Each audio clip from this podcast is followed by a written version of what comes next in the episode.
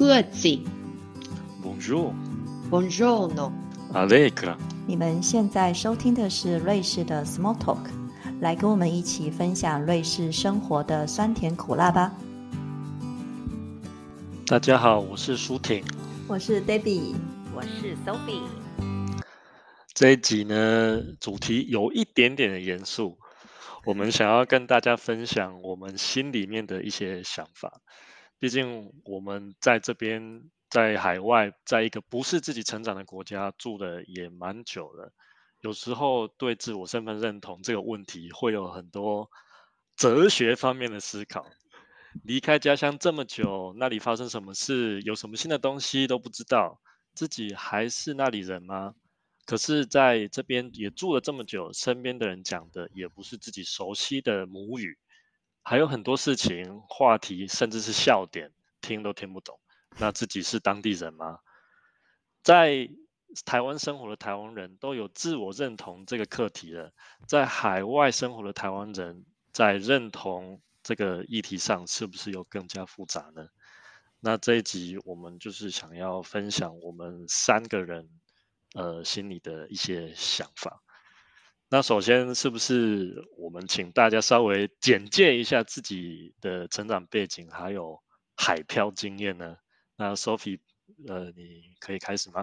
可以呀、哎，我是在台湾出生长大，然后呃，二十七岁的时候离开台湾，然后所以离开台湾到欧洲已经十七年的时间，所以你们大家都知道我几岁了。不用不用算，没关系。希望对观众数学不好啊。哎，我们是严严，我们是严肃的话题，来严肃一下。呃，对，然后，然后，嗯，在瑞士有十三年的时间，然后在瑞士之前在英国大概四年的时间。我的话，其实我是在台湾的彰化出生的，然后可能到七岁，然后搬到台中，所以之后都一直在台中居多，然后到台北读书，啊，一直到二十六岁的时候，然后我搬到瑞士，就因为婚姻的关系嫁到瑞士来了，然后我在瑞士已经待了十六年半，即将迈向第十七年。哇，那很舒久了呢？对，哦，所以大家现在都把那个年纪、年份都讲那么清楚哦。我们就想说，听众的那个 数学应该不会好，他们应该不会自己去算吧？算了也没有怎样啊，反正我们就这样。呃，我有没有自己奖品啊？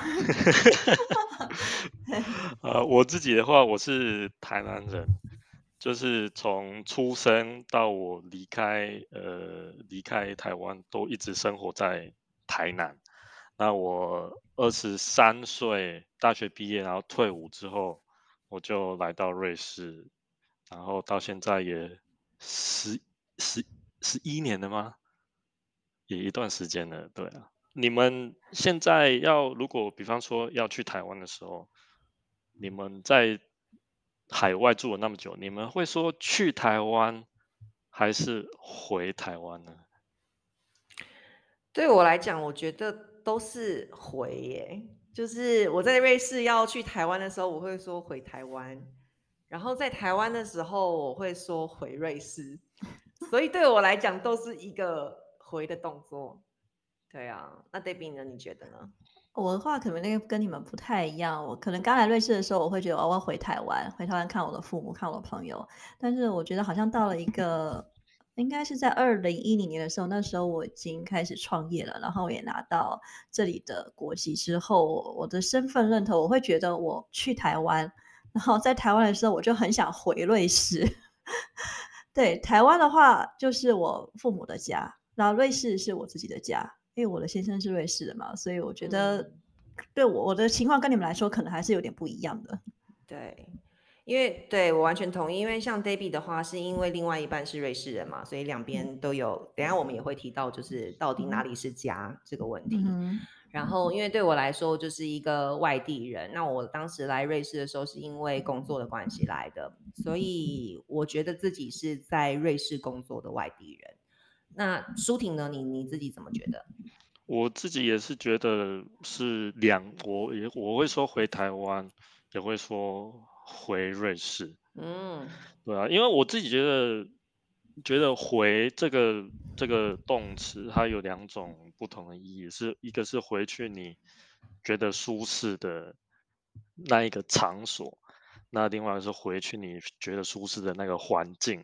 嗯，像因为我会觉得说，好，那个那个场所属于我家的那个场所会在瑞士，而不在台湾，因为回去台湾，我已经我不知道东，我那回去我爸妈的家，我不知道东西放哪里啊，然后不知道，对，就是什么东西都要问，那我会觉得，就觉得那不是我属于的那个地方。嗯，对，可是如果去外面，比方说去市场啊，然后还是周遭的环境啊，我会觉得说，在台湾跟瑞士，我都会觉得蛮熟悉，然后会觉得说我也是蛮有归属感的。嗯，对，对我对我自己来说的话，我觉得，因为我是二十七岁的时候离开台湾嘛，从小在台湾在台北长大，然后所以我觉得每次回到中正机场的时候，然后闻到那个一下飞机，然后直在机场里面哦闻到一个味道，我看到小黄，很多的小黄就觉得好熟悉哦，真的。真的，然后我觉得台湾有一个特殊味道，我不知道你们会有没有这个感觉，就是一下机场，然后在潮湿吧，有一个湿的味道，我觉得真的是没味吗？不是那种霉味，就是那种空气的那种潮湿的感觉，空就觉得有一个，味道，对对，在台湾到了，对，然后它食物空气里面还有一种食物的味道，嗯我觉得就是就是觉得很熟悉的感觉。我听过外国人说台湾的味道是什么，什么？就是他们就讲说那个食物的味道，那那个嗯食物的味道的来源是便利商店的茶叶蛋。哦，好吧，我觉得有，好像有 哎、有啦有啦这样讲起来好像就有这感觉，因为就我们的便利商店的那个密集度又这么高，对不到处？都是，嗯，所以对我来讲，就是回到家，就是有一种回到台湾，有一种回到二十七岁以前的那种感觉，好像坐上了时光机器哈，然后到那个感觉，那也很有趣。就是比如说，如果出差啊，或是去外面玩啊，然后在欧洲玩，或是去别的地方玩，然后回到瑞士的时候，我也有一种回家的感觉，就是会觉得哇，终于到家了。然后听到就是瑞士德文啊，虽然也是听不太懂，但是有一种 对我来讲，就是有一种回家的感觉，就熟悉一种熟悉感吧。所以会会不会是那种回的感觉，就是一种回到一种熟悉的感觉？那我嗯会，我我会想问 Debbie 说，就算你回呃去台湾，听到的都是熟悉的语言，然后可能景色也差不多，你是觉得不熟悉，所以才讲去台湾吗？还是是什么样的的感觉让你觉得是去台湾，而不是回台湾？我会觉得我每次就在台湾的时候，我会自己会觉得有点格格不入。我不知道你们会不会有那种感觉，但我比如说我在台北的街道上，就会觉得哇，就有点乡巴佬进城，真的，那觉得哇，天啊，台北怎么那么多人？我会很害怕有那么多人的地方。然后这个地方是我不熟悉的，我没有安全感，就是好多人在我的身边，然后好吵。我已我觉得我已经很习惯，就是瑞士这里的感觉，这个气氛啊、氛围、它的环境。那当我到到一个大城市的时候，虽然这个是我的家乡，好，我曾经在那里出生长大，但是我对很多地方我都不太熟悉。你说有什么新餐厅啊，有什么新的景点啊，我都不认识，我都还要去问我朋友，或者是要去 Google，好，新开了什么商店哦，或者说哎我们要去哪里，要做什么，我都不知道哎、你就会但是觉得我不你有属于那里。你不是台北人吗？我不是台北啊，可是我曾经在对台北住了四年啊，在那边读书啊。但是就 算不是对台北人，我回台中也是这种感觉。真的吗？嗯因为对我我在想，台湾不管是台北还是台中其他地方，变动其实都还是很很快的。然后，而且我我不是台北人啊，我是台南人。那每次去台北，就算我还没出国之前，我每次去台北都觉得那里好像是国外。天龙国吗？大家都这么说。对啊，对啊。那所以嗯我，我我会觉得说，是因为这种变动的环境，然后变成是一切都变得不熟悉，所以会让我们觉得那已经不是回忆里的嗯家嘛。嗯或许 Sophie 可以回答这个问题，因为你是台北人嘛。那其实，而且你也都是很久才回去一次。你看到嗯你回去的时候，看到有这么多的变化，你会不会觉得说自己是不是，嗯还会不会问自己说自己还是不是属于这个地方？嗯，我觉得这个问题，首先我觉得它很重要，原因是因为我觉得人的那个归属感，这就是为什么我觉得我想问这个问题，所以它现在变成一集的节目，因为我觉得就是人的归属感很重要，我觉得那个是回答自己是谁。其实我觉得台北的变化并没有，它有变化，但是我觉得没有很多。我自己的嗯话，因为我对台北算是蛮熟的，之对前啦，对，那我我出国之后再去台北，最让我呃觉得很大的变化是多了好几条捷运的线，嗯，这然后是，我会不知道怎么怎么搭了。嗯，然后可能我之之前之前呃要去哪个地方的时候，我可以坐这个捷运，然后再转到公车。但是现在我朋友就说不用啊，你现在就搭那条新的线，然后在哪里下车就好了。对，很方便，但就新的啦，对我们来讲是新的，因为以前没做过嘛，就跟好像去一个新的地方一样。但我我倒是讲到捷运，我倒是有这个感觉，就是到那个台台北火车站的时候，我都会会迷被人潮？路吧？会被人 对，然后而且会被人潮吓到，就是因为对太多我也会人了，然后我会嗯不知道该站哪里。没错，我就是这种感觉。然后我就在中间，我到底要去哪里？我现在要做什么？为什么我在这里？我真的会有这种感觉。然后感觉这一些这么多的人，它里面有一个秩序，就是大家都会知道往哪里走，往哪里站，即使人这么多，每个人都看起来是自在的。然后我的脸就是会觉得我自己感觉啦，就是有惊慌感，我到底要去哪？就是不啊，是很确我也是，我也定。是。那种感觉就有点像是我刚开始在英国开车，因为他们是右驾嘛，然后你不知道，你会想说、哦、我会不会走错边的那种感觉是一样，所以是一种陌生感吧？对啊，应该是。但是你之前也有经历过这个人潮啊，嗯，是因为时间的关系让你忘记了挤捷运的感觉。真的，我觉得是瑞，因为瑞士是完全，因为大部分的时间还是在瑞士嘛，是跟台湾很不一样的。你很少看到这么多人。那我有一个笑话，是我那时候我父母来，呃，来瑞士的时候，我们在机场接他，他第一句问我是：“啊，人都去哪里了 我怎么会这样？机场也是有人啊，只是可能没有那么多啦。？”呃，就跟台湾很不一样嘛，所以就你就可以从这边就知道说，他们一下飞机就可以感觉到不一样的不同。哦，而且我觉得我在台北的时候，一直都是在住在旅馆，所以不是嗯住在家里的感觉。然后在台嗯中也是住在父母的家，嗯，我觉得那种感觉就是我是暂住在某一个地方，所以我才会没有家的感觉，我才会很想嗯要回到我瑞士的家，才可以让我嗯真的放松下来。你觉得 Debbie，你觉得你自己是哪里人？我通常在介绍，我就会讲说我是瑞士和台湾人，因为我两本护照嘛，两个国嗯籍，我两个都会讲。嗯，但是我觉得可能在瑞士的话，我自己会比较偏瑞士的部分。对，可是因为因为我先生跟我的夫家都是在瑞士啊，所以我的嗯这边的、这边的应该说这边的认同感会比较多一些吧，会比你们多很多吧。对，对，那舒婷呢？你你自己的感觉呢？呃，刚刚 Debbie 在呃在讲他的故事的时候，我突然想到说，有一次我跟我一个瑞士朋友出去玩，然后遇到人，然后问我们说我是哪，我们是哪里来的。我当然我当然就说我是台湾人啊，但是后来我瑞士朋友就说，你为什么不说你是从瑞士来的？已经住在这边那么久，为什么你不说你是瑞士来的？嗯，然后我就会我就会想说，其实，在华人或是在亚洲，其实我觉得我们很重视血缘这种概念，嗯。但是欧洲他们就已嗯。经习惯了迁徙，那所以他们是以生长或是你呃呃你在哪边住当做是认同感。我在想是不是因为嗯。这个原因？那其实我嗯。自己觉得瑞士人对本身也很也不是很有认同感的。嗯，那那我觉得，因为台湾的文化还是什么什么，因为在我成长跟我的认知的建构方面占了一个很重要的部分，所以就算已经在瑞士住了超差不多是我人生三分之一的时间，我还是会觉得自己是台湾人。嗯，我觉得我也是哎、如果人家问我的话，我顶多可能加一句说我，但是我现在住瑞士，我是台湾人，我但我我现在住瑞士，哎、蛮长一段时间，或者住欧洲蛮长一段时间的。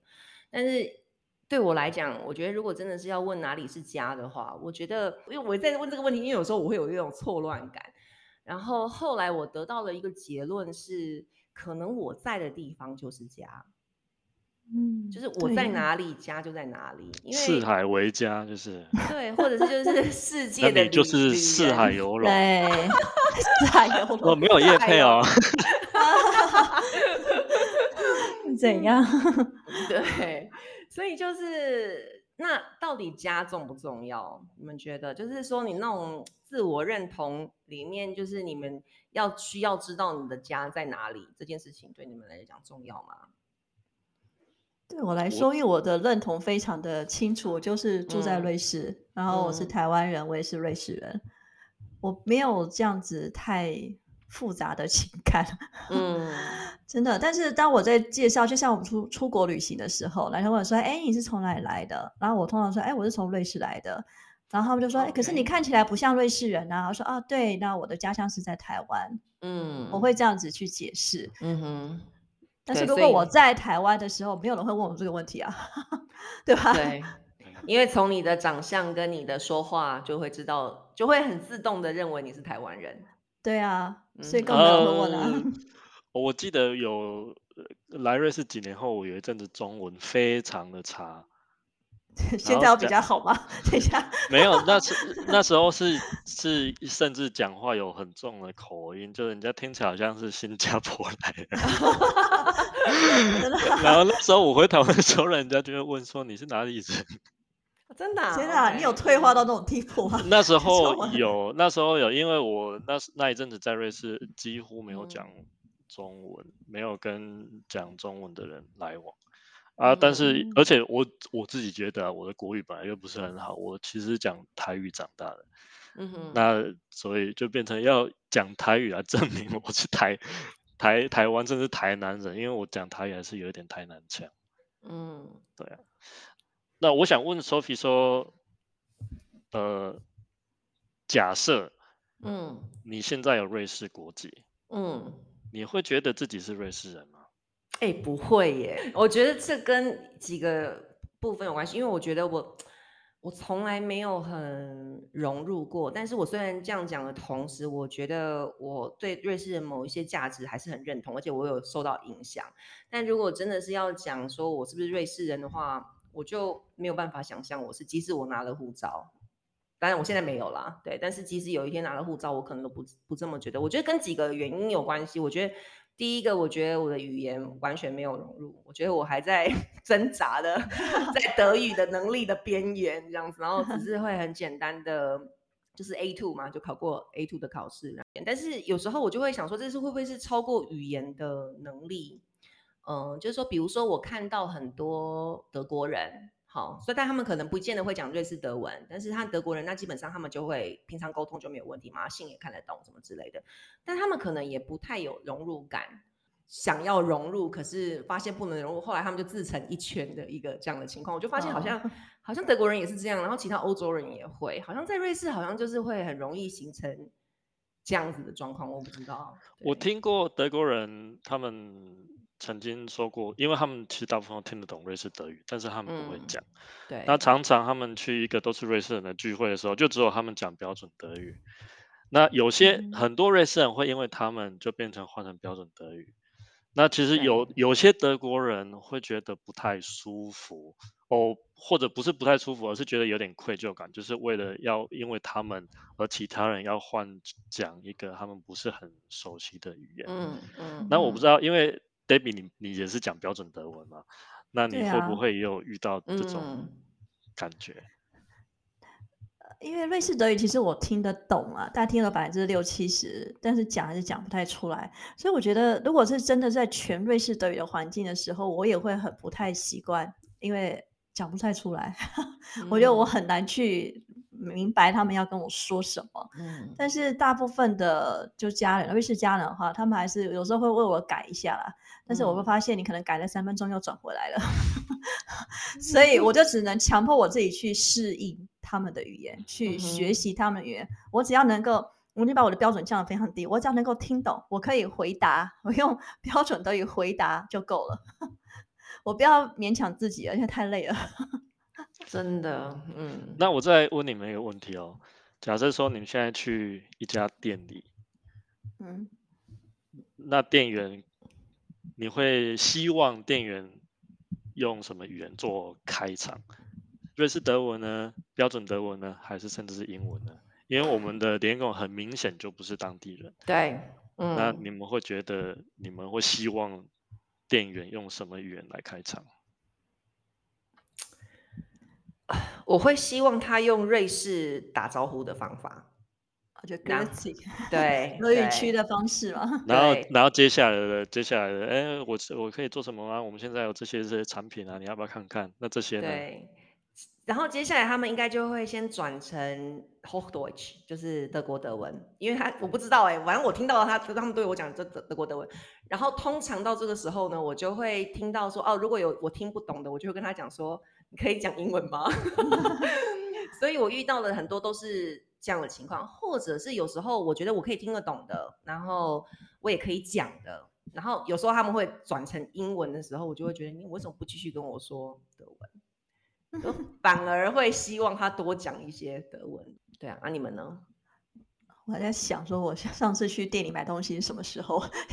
有人跟我讲，对我好像他们看到我的话，一般来说先说瑞士德语会问候嘛，然后问你需要什么服务啊，通常他们会先讲英语。因为我们的脸口嗯就不太像是瑞士人，讲英语之后，嗯我就会回他德语，我说：“哎，我们可以说德语。”然后我就说：“哎，我对这个产品有一些疑问，那请你跟我介绍一下。”所以他们就会变成德语了。通常是标准德语居多，因为我就是跟他讲标准德语。嗯，嗯瑞士德语真的就是他讲的不是很顺口。啊，我从来没遇过这种情况哎，因为人家都直接跟我讲瑞士德文。因为你一看就是哦德语很好的样子吧？因为因为我对会讲我会讲瑞士德语啊，所以我回答也是回瑞士德语。可是，一般我很讶异，说我在瑞士这么久了，就是很少，就是至少在过去的几年内，我很少遇到人家跟我讲标准德语或甚至是英语，就是不认识第一次见面的人，很少。哇，我是我是脸就看起来说我会讲瑞士德语吗？有可能呢、对 不对？可能看起来很自在吧，就是我不知道，所以他们就会很，我也不晓得哎、到底差别在哪里，我也很想知道。我不我我也知道欸我也不知道 啊，对吧？嗯，好了，这是个无解的话题。真的真的，不过这个语言倒是是认同感蛮重要的一个部分的，我觉得。还有除了这个之外，我觉得还有生活习惯、文化，就是说，虽然我会说我是台湾人，但是其实在台湾有很多不我不是很习惯的东西，包括了台湾人比较没有耐心，所以他比如 比如说，就是事情要发生的很快，然后可能你就觉得，然后也不太有眼神的交流。我我不知道我自己的经验，每次回台湾的时候就觉得。啊，然后话会说的很快，包括了比如说你去买珍珠奶茶的时候，他就会有一连串像是一个然后我就傻住了，我就愣在那里说：“啊，什么？你说什么？什么，对我就会说，请你再说一次好吗？因为我没有听懂，就好像会问说什么去冰扫冰，叭叭叭，然后糖对对对糖度怎么么，然后这就一连串的，所以不是是只有我有这个问题啊 我一样有，我也有这个问题。对，然后就很快速，然后我觉得那个快速的同时，我觉得跟人之间的连接好像就是被冷冻的感觉一样，你好像感觉不到。然后还有比如说像在台湾的交通啊各方面，比如说在台湾我已经很明确知道我没有办法开车了，因为以前虽然在台湾在台湾是可以开嗯车的，可是现在就完全没有办法。然后就是因为瑞士人开车真的是很守法，我每一次一出去开车出去的时候，我都有这种感觉，就是很有礼貌的。然后刚好跟台湾的经验都是蛮相反的。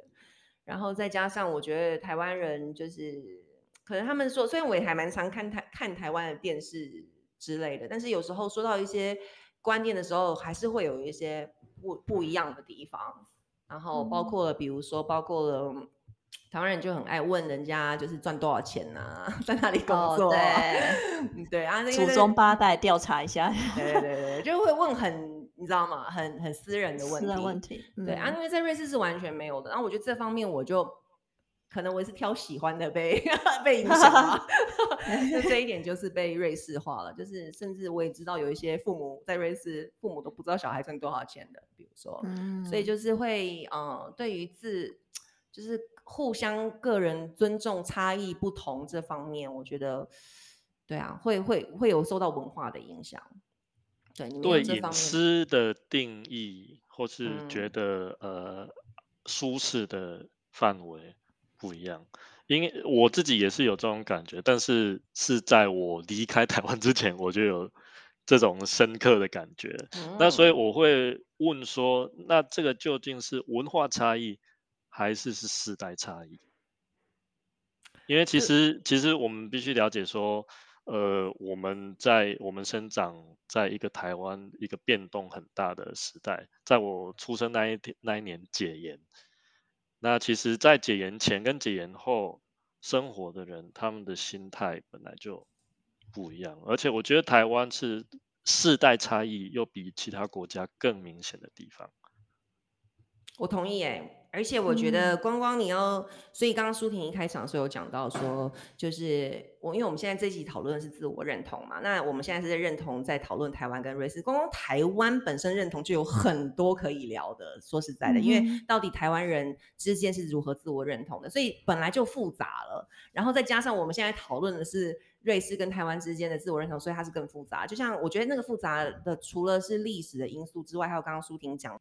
就是世代的差异，就是比如说像爸爸妈妈那个年代的，就真的是祖宗八代的问，对不对？对，然后可能比较年轻一点的，不见得。我不晓得你们有跟年轻人就是接触的经验，他们的确是会很明显的不一样吗？我自己觉得是有诶、你就看现在过年到了，每个人都爱都传一大堆如何应备应付长辈的哎 对话 SOP 有没有？嗯对嗯对，真的，回去精神压力很大。对，天哪，还好我们过年不用回去 应付长辈。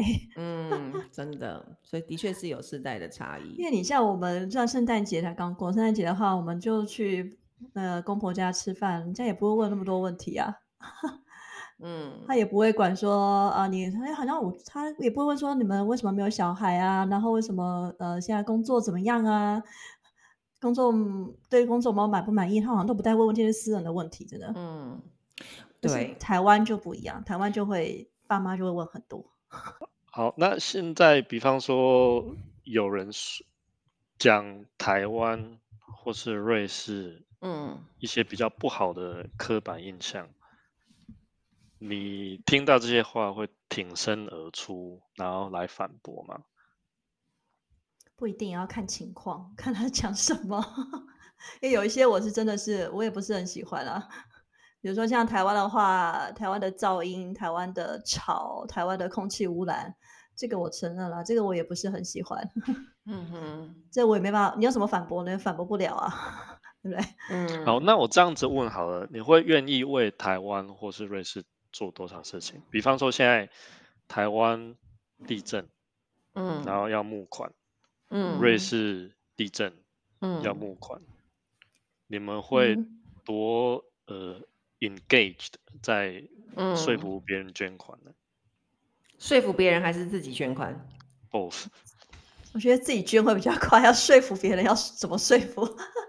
我会自己捐啦，就像我之前参呃，我好像之前有参加过一个算是线上的活动吧，然后我就跟那个主办单位说，你就把这笔费用讲师费你就捐给什么什么的一个团体就可以了，我就直接捐了。对，我如果是我的话，我也是哎、就是我我我不见得会说服别人，但是我会自己捐，两边都会，瑞士的、台湾的我都有捐过。我印象很深刻，在我念书的时候，日本发生三一一嗯地震，然后我身边的日本朋友呢，他们就自发性的举办这些捐款嗯活动，对吧？因为他们，我觉得他们因为对自己的国家有认同，然后想要对自己的嗯国家有一些贡献，所以他们嗯哼会自发性的做出这些呃这些东西。那我会想说，那现在有这种情况，瑞士或台湾有类似的情况，需要可能我们一些自发性的组织，然后来帮助国家，你们会愿意为台湾做吗？会愿意为瑞士做吗？哎，我们之前我记得好，台湾有一阵是什么凤梨滞销吗？对，好哦因为像这里中国的的凤梨订对单被取消，对所以变成嗯很多凤梨滞销。所以这里的台湾人的这是哪个协会呢？忘了，他们就有自发性的发起这个活动，就可以买凤梨嘛。嗯这应该还是会，只是要看你要做到什么程度吧，嗯你要怎么去做，嗯，对吧？其实我觉得我们三个人都会很愿意替台湾做这些事情。嗯，那为瑞士呢？瑞士应该也不需要我们做吧，是吧？对吧？所以这是一个，这是一个呃，怎么讲？hypothetical question，、嗯假设性的问题啊。那嗯比方，那如果今天瑞士真的有这个必要的话，嗯，我们会啊，或你们会做多少？嗯嗯，我我觉得做多少，就心态上，我觉得两边我都愿意付出啊。至于付出多少，应该是看谁需要多少。对就，是会有那个 差别，对。但是两边我都愿意，而且我觉得像比如说在瑞士的话，你要我比如说缴税好了，或是各方面的，我就觉得都是因为你都可以看得到，就是 you 建 pay 设 you pay for what，嗯好，比如哼说你贡献或者什么，你就不会担心说钱，我不知道它它是不是真的会发生过，但是你不会担心说钱捐出去，然后是被人人家拿去乱用啊或者什么的，所以你就、就是有一种信任感。所以如果是这样的情况的话，我会愿意帮瑞士也嗯这样做。那、那台湾当然没话说，但台湾当然也愿意。对，嗯，对啊，好，那最后的几个问题呢？嗯，你们有没有想过退休后嗯会想在哪里生活？嗯嗯，因为哈，我觉得哈，退休你会有一个，它会牵牵，就是会关系到有一个概念叫落叶归根。我我觉得那是华人的概念了，我不知道其他语言有没有这个东西。然后我也一直在思考这个问题，就是到底我有没有这个想法？对，就是落叶归根是真的想法吗？我是落叶吗？或者是 我是一个浮萍吗？就是我是一个没有根的呃人吗？就是先把这些想法先放旁边。如果我要问说，呃，退休会不会回瑞士？我觉，哎、会不会回台湾？我觉得我会。然后原因会是很实际的，比如说在瑞士看退医生、看病，看医生很方便呐、健对保很棒啊。对，那我不是说我要滥用对健保啦，就是说我很感谢健保啊。如果他愿他要多要我们这些住在海外的人多缴一点钱，我非常支持。对，因为请这个系统不要破灭，因为我觉得它是全世界很棒的医疗系统。对，然后。然后包括了你可能退休金拿瑞士的退休金去台湾生活，其实是很很棒的，好、就是你不会有生活上的顾虑嘛，对不对？还有一个是我设想说，有一天我还是得住在养老院里面，你知道吗？就是嗯你可能生活失能了啊，然后你需要有人帮忙，我就很难想象我跟瑞士人住在同一个养老中心。真的，因为我，因为也许这个跟就跟落叶归根有关系，因为你会希望在你周周围的人，你们在之间的互动或者是连接的时候，你们会有一些共同的东西。然后我觉得那个共同的东西，我跟瑞士人之间可能很少，很稀少。那你觉得你住了瑞士几十年，回到嗯台湾养老院，嗯，跟他们有共同的东西吗？或者是你可以承受他们对你的祖宗十八代做身家调查吗？可是你要想养老院，可能就已经失智了，失语 或者是 已经失语讲不出话了，应该没办法祖宗八代调查，对吧？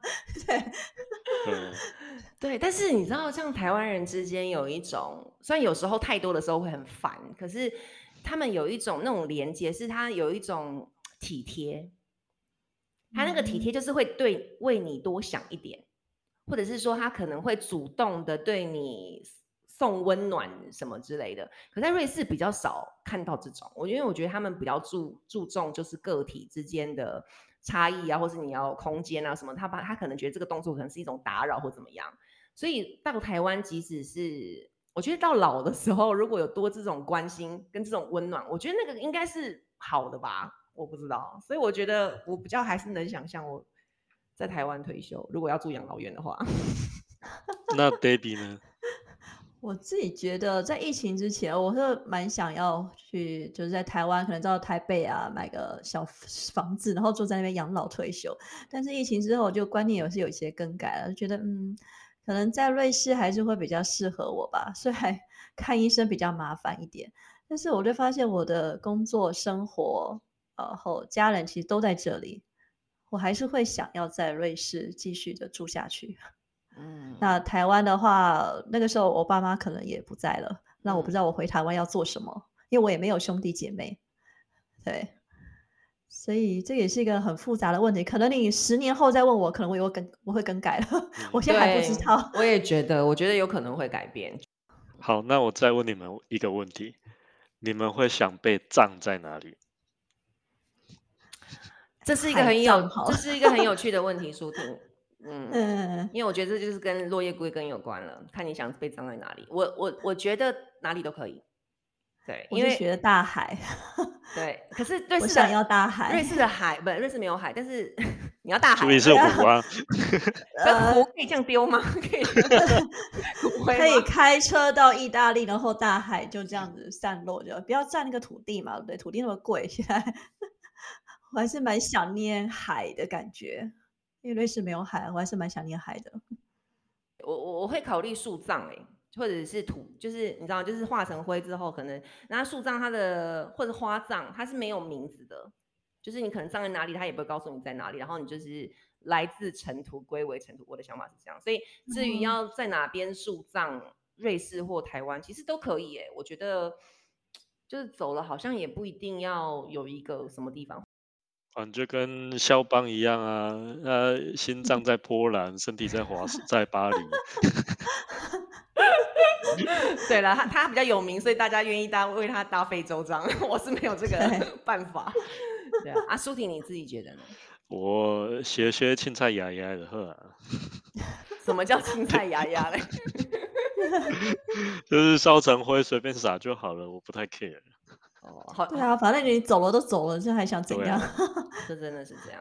哎、所以我真的觉得有世代差异的观念，因为你如果问老一辈的，他们不一定是同样的想法，对不对？所以呼应我们刚刚之前谈的东西。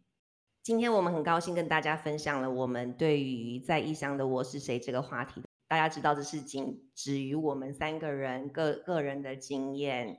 那住在海外的听众朋友又怎么样看待自己的身份认同呢？欢迎大家留言跟我们大家分享哦。如果你喜欢我们的节目，欢迎推荐给你的朋友们，还有按订阅跟分享哦。今天的节目就到这里为止了，谢谢大家的收听，我们下集见，拜拜。拜拜拜。